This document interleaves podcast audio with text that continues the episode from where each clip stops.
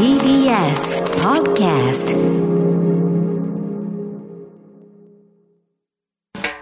発信型ニュースプロジェク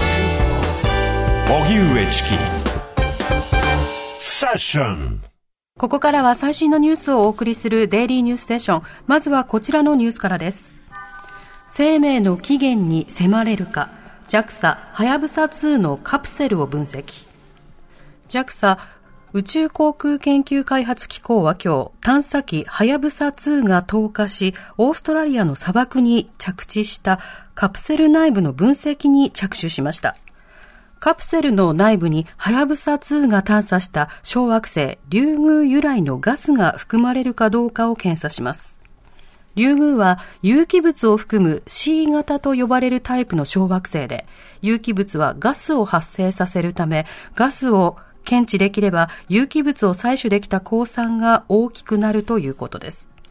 一方、加藤官房長官は記者会見で宇宙探査について経済成長とイノベーションの実現など多様な意義があると指摘し、政府を挙げて宇宙政策を強化したいと述べました。カプセルを分離したはやぶさ2は別の小惑星 1998KY26 の探査に向かいました。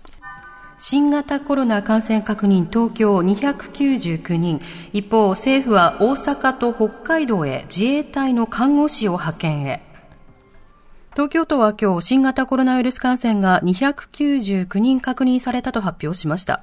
感染が再び拡大する中、大阪府の吉村博文知事は、自衛隊看護師の派遣を防衛大臣に要請したことを明らかにしました。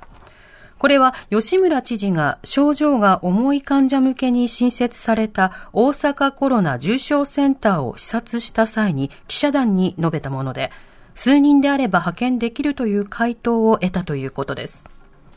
大阪では1日あたりの感染確認が300人を超える状況が続いています。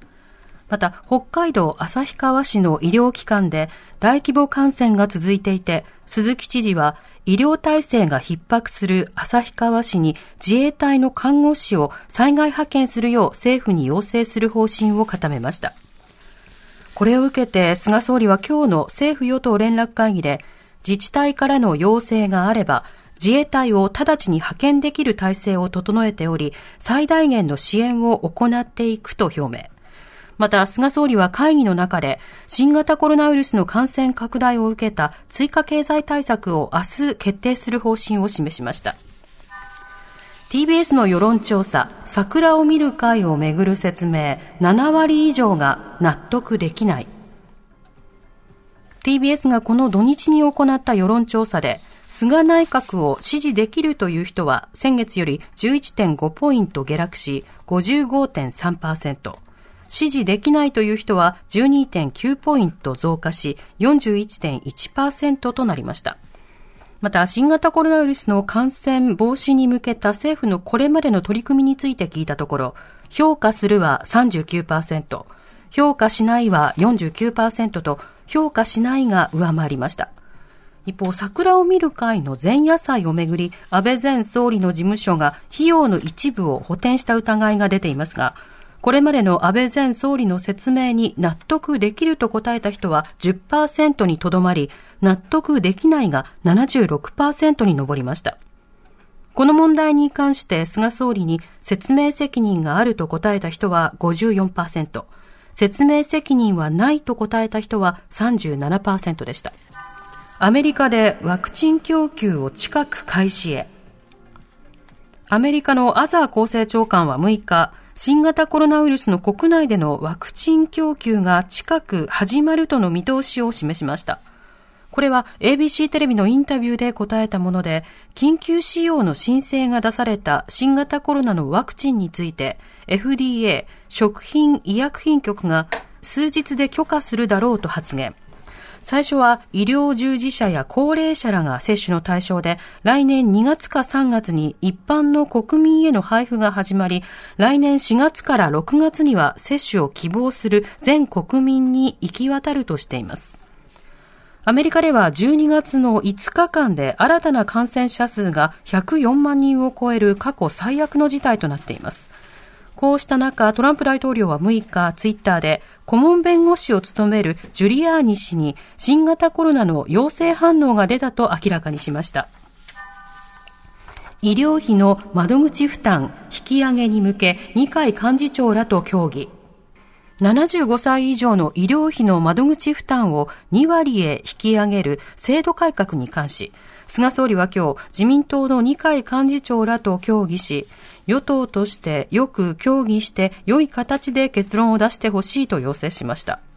一方で政府は制度改革案の取りまとめに向けて今日予定していた全世代型社会保障検討会議の開催を見送っています。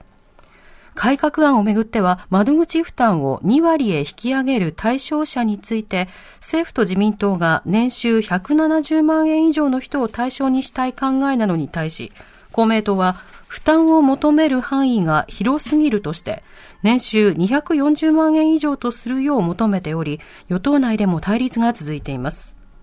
加藤官房長官は今日の会見で、政府与党で最終調整を進めたいとコメントしています。草津で町議に対するリコールの住民投票、実施に疑問の声も。群馬県の温泉地で有名な草津町で昨日、荒井翔子町議に対するリコール、会食請求の賛否を問う住民投票が実施され、即日開票の結果、賛成が有効投票の過半数となり、荒井氏は失職しました。荒井氏は去年11月、町長室で町長と性行為をしたとする電子書籍を配信しましたが、黒岩町長は事実無根と真っ向から否定。その後、荒井氏は議会で書籍の内容に言及したとして除名処分を受けましたが、県に不服申し立てし、今年8月、県は処分を取り消しました。取り消しを不服とする町議らがリコールをめぐる住民投票に必要な署名を集め、町の選挙管理委員会に提出しました。黒岩町長は配信の内容が虚偽だとして、荒井氏に損害賠償を求め提訴していますが、判決が確定する前にリコールの住民投票が行われたことで SNS を中心に住民投票自体への疑問も呈されています。おしまいに株価と為替の動きです。今日の東京株式市場日経平均株価は先週末に比べ203円ほど安い26,547円44銭で取引を終えました。一方、東京外国為替市場円相場午後4時現在、1ドル104円11銭から12銭で取引されています。TBS ラジオ荻上チキ